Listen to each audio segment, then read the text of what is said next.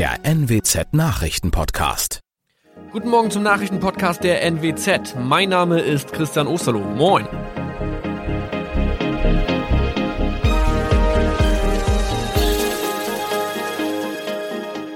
Und das sind unsere regionalen Nachrichten am Morgen. Die Grünen wollen Moorstraße in Oldenburg umbenennen. Viereinhalb Jahre Gefängnis für Falschgoldhandel. Und Landkreis Kloppenburg meldet ersten Omikron-Fall. Der Name Moorstraße könnte laut den Oldenburger Grünen rassistisch aufgefasst werden. Deshalb fordern diese eine Umbenennung. Die Straße wurde allerdings nach Hermann Moor benannt, einem der ersten Siedler in der Gegend. Um Missverständnisse auszuschließen, beantragen die Grünen eine Änderung in Hermann Moor Straße. Dann müssten alle Anwohner ihre neue Adresse in ihren Pässen angleichen. Außerdem müssten Polizei, Feuerwehr, Rettungsdienste und Anbieter von Navigationssystemen informiert werden. Die Stadtverwaltung schlug vor, ein Zusatzschild mit Informationen zur Person Hermann Mohr anzubringen. So könne man alle Irritationen beseitigen.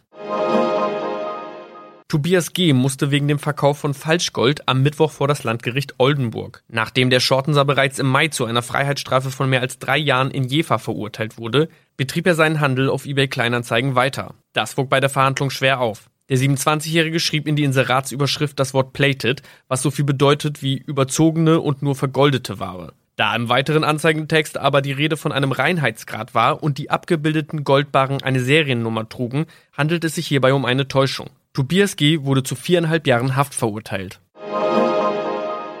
Ein weiterer Fall der neuen Omikron-Variante ist am Mittwoch im Nordwesten bekannt geworden.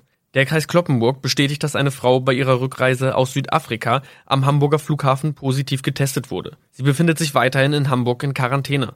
Da die Frau im Landkreis Kloppenburg lebt, sei auch das Gesundheitsamt Kloppenburg für diesen Fall zuständig. Zuvor gab es bereits bestätigte Omikron-Fälle in der Wesermarsch und im Kreis Leer. Das waren unsere Nachrichten aus der Region. Weitere aktuelle News aus dem Nordwesten finden Sie wie immer auf NWZ Online. Und Aktuelles aus Deutschland und der Welt hören Sie jetzt von unseren Kollegen aus Berlin. Vielen Dank und schönen guten Morgen. Ich bin Zoe Tassovali und das sind heute unsere Themen aus Deutschland und der Welt. USA, Biden ändert Außenpolitik und stoppt US-Truppenabzug aus Deutschland. Vorteile für Geimpfte, Debatte geht weiter und Prozess gegen Kreml-Kritiker. Nawalny muss wieder vor Gericht.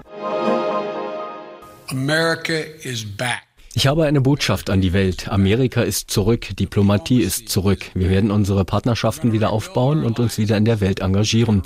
Wir werden die enormen Herausforderungen angehen, die Corona-Pandemie, den Klimawandel und wir werden einmal mehr für Demokratie und Menschenrechte in der ganzen Welt eintreten. And again, standing up for democracy and human rights.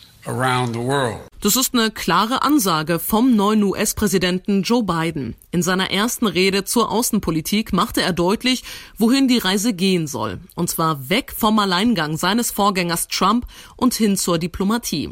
Auch für Deutschland hat Biden eine klare Ansage.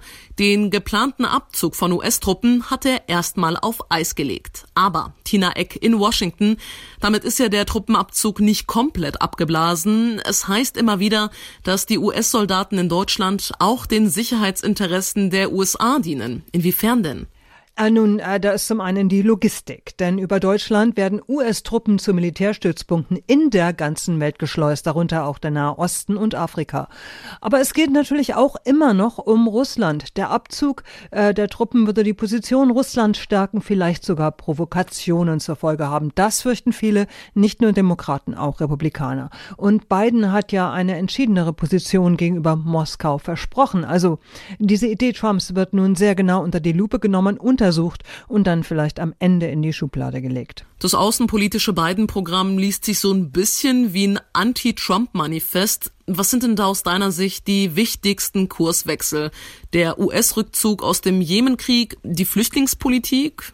Das kommt ein bisschen auf den Blickwinkel an. Hier in den USA ist natürlich äh, der neue Ansatz bei der Flüchtlingspolitik ein riesiges, ein großes Thema und auch endlich die Offensive im Kampf gegen die Corona-Pandemie. International ist natürlich eher die neue Charmoffensive von Bedeutung, äh, die Wiederbelebung außenpolitischer alter Traditionen und Bündnisse, die Rückkehr in internationale Organisationen, Abrüstung, der Kampf gegen den Klimawandel und ja, auch die Abkehr von Riyadh im Jemen-Konflikt ist bemerkenswert. Und es ist tatsächlich ein Anti-Trump-Kurs, der natürlich nicht allen gefallen dürfte. Amerika ist also zurück, zurück zu seinen demokratischen Grundwerten, so Biden. Und da geht es unter anderem auch darum, die Freiheit zu verteidigen, die universellen Rechte zu wahren und jede Person mit Würde zu behandeln. Der Deutsche Ethikrat ist dagegen, dass Corona-Geimpfte Vorteile bekommen. Der Grund dafür, bisher deutet wenig darauf hin, dass eine geimpfte Person das Virus nicht weitertragen kann. Außerdem sei ein Ende der Corona-Auflagen für Einzelne ungerecht, solange es noch keine Impfmöglichkeit für alle gebe, heißt es. Die Debatte geht trotzdem weiter, ob sich Menschen mit einer Impfung freier bewegen können als Nicht-Geimpfte. In Israel will die Regierung den Geimpften einen grünen Pass ausstellen. Gil Jaron in Tel Aviv. Gil, was ist denn das für ein Pass und welche Rechte sollen die Geimpften damit bekommen? Ja, rund eine Woche nach der zweiten Impfung sollen die Geimpften einen elektronischen grünen Pass per E-Mail erhalten und dieser soll ihnen gewisse Erleichterungen gewähren. So will das Außenministerium mit Staaten wie Griechenland, Zypern oder den Seychellen Abkommen vereinbaren, die es Geimpften gestatten sollen, dort ohne Quarantänepflicht ein- und wieder ausreisen zu können. Auch andere Privilegien werden erwogen, wie zum Beispiel Inhaber von grünen Pässen gänzlich von jeder Form der Quarantänepflicht zu befreien oder zum Beispiel ihnen die Teilnahme an kulturellen Veranstaltungen und Sport Ereignissen zu gestatten. Wie wird denn in Israel über diese Privilegien für Geimpfte diskutiert? Ähnlich emotional wie hier in Deutschland? Äh, nein, diese Debatte wird hier im Augenblick ohne viele Emotionen geführt. Die Hauptfrage ist eher, ob Geimpfte selber angesteckt werden oder andere anstecken können. Sollten beide Fragen negativ beantwortet werden, scheint es hier zumindest bislang sehr wenig Widerstand dazu zu geben, Geimpften besondere Privilegien einzuräumen. Zumindest so lange, wie es, wie zum Beispiel jetzt, nicht zu Engpässen kommt. Israelis lassen sich ja gerade in Scharen impfen, eben weil viele darauf bauen, diese Privilegien selber erhalten zu können, um zum Beispiel endlich wieder mal in Urlaub fahren zu können. Erst vorgestern ist der Kreml-Kritiker Nawalny zu einer dreieinhalbjährigen Haftstrafe verurteilt worden. Heute muss er in Moskau schon wieder vor Gericht. Diesmal wird ihm Verleumdung eines Kriegsveteranen vorgeworfen. In der Anklage ist von unwahren und beleidigenden Äußerungen die Rede. Nawalny hatte in einem Video den Kriegsveteranen sowie weitere Personen als Schande für das Land und Verräter bezeichnet. Gerade erst ist der Gegner von Kreml-Chef Putin zu Straflager verurteilt worden und es sollen weitere Prozesse folgen. Aber heute geht es hier in Moskau vor Gericht um einen Fall, der als neue Willkürjustiz gilt. Nawalny soll einen Veteranen aus dem Zweiten Weltkrieg beleidigt haben. Zeitgleich wird erstmals auch der EU-Außenbeauftragte Josep Borrell in Moskau sein. Er will angesichts der vielen Konflikte und Sanktionen ausloten, was künftig überhaupt noch an Zusammenarbeit zwischen der EU und Russland möglich ist. Aus Moskau, Ulf Mauder. Sie sind schwul, lesbisch, bisexuell oder trans. 185 Schauspieler und Schauspielerinnen aus Deutschland haben sich jetzt gemeinsam geoutet. Im Magazin der Süddeutschen Zeitung wollen sie damit eine öffentliche Debatte anstoßen und für mehr Diversität in Filmen und Serien sorgen. Thomas Bremse in Berlin. Das ist ja ein wirklich bemerkenswerter Schritt, dem sich da viele aus der Filmbranche angeschlossen haben, oder? Ja, das sind schon sehr viele, 185, die meisten relativ unbekannt, die kennen wir aus kleineren Rollen. Dabei ist aber auch der Präsident der Filmakademie, Ulrich Mattes, 61 Jahre alt, die Dresdner Tatortkommissarin Karin Hanschewski oder Marc Waschke, der dem Pfarrer Noah spielt in der Netflix-Serie Dark.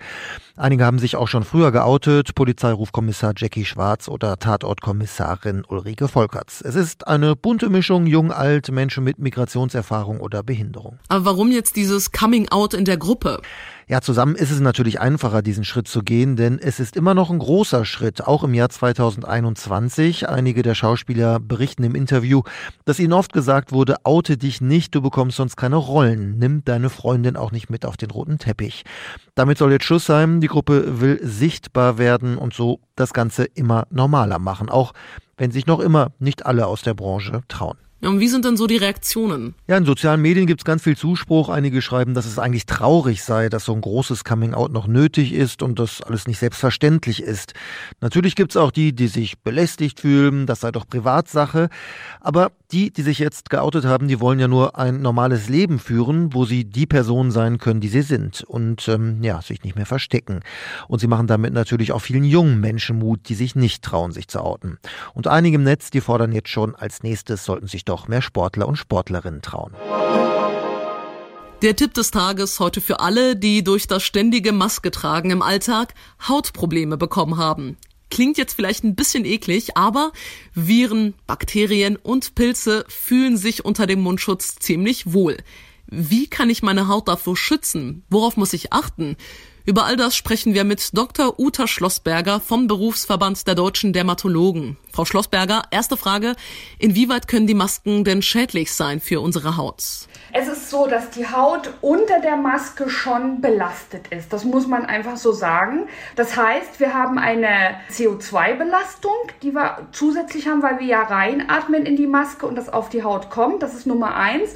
Nummer zwei ist, wir haben eine Feuchtigkeitsbelastung der Haut. Dadurch, dass sich dort wie so eine Feuchtkammer durch unseren Atem bildet. Und wir haben äh, als drittes natürlich auch eine gewisse mechanische Reizung der Haut. Welche Tipps haben Sie denn, um die Haut besser zu schützen? Eigentlich als Hautärzte sagen wir, dass Sie die Maske maximal anderthalb bis zwei Stunden am Stück tragen sollten. Und dann müssen Sie mal eine Pause machen, 20 Minuten. Das wäre wichtig als Nummer eins. Und Nummer zwei ist, dass Sie natürlich eigentlich jeden Tag die Maske wechseln sollten, wenn sie sie nicht reinigen können, was man ja jetzt bei diesen medizinischen ganz schlecht kann. Was sollte ich noch beachten, um gerade jetzt im kalten Winter die Haut zu pflegen? Wichtig wäre, dass Sie einfach eine Creme trotzdem morgens äh, auftragen, die möglichst nicht zu fettig ist. Also mehr, sagen wir mal, so eine Feuchtigkeitscreme. Zusätzlich kein Make-up. Das ist halt super wichtig, weil sie dann haben sie ja eine doppelte Abdeckung der Haut. Das wäre, wäre wichtig und ansonsten ja, müssen Sie die Maske halt immer mal freigeben und Sie müssen auch die auch vor allen Dingen immer mal wechseln. Für Millionen Football-Fans ist es das Wochenende, das Highlight des Jahres, der Super Bowl. Zum Megasport-Event in Florida werden trotz Corona 22.000 Zuschauer im Stadion dabei sein. Nochmal zu Tina Eck in den USA. Tina, Super Bowl mit Zuschauern, da können ja Fußballfans hier bei uns nur neidisch werden, aber wie ist denn das möglich? Es wird eine Gratwanderung versucht. Ins Raymond James Stadion in Tampa passen rund 70.000 Fans. Aber nur 25.000 dürfen kommen, also weniger als die Hälfte. Darunter sind als Ehrengäste viele Ärzte und Krankenschwestern. Und jeder Besucher kriegt ein Päckchen mit Maske und mit Hand Sanitizer. Und die Spieler, die werden auch täglich auf Covid getestet. Bei den Chiefs gab es äh, ein bisschen Sorge, weil ein Friseur der Spieler Covid hatte. Äh, die dürfen nun nur spielen, wenn sie fünf Tage hintereinander nacheinander negativ testen. Fans im Stadion, das freut natürlich auch The Weeknd, der in der Halbzeit auftreten wird. Was ist denn über die Show bekannt? Ja, eine wogende, tanzende, begeisterte Menge vor der Bühne wie sonst. Bei der Halftime-Show wird es natürlich nicht geben. Äh, auch die Performance von Weekend steht unter dem Motto Abstand halten.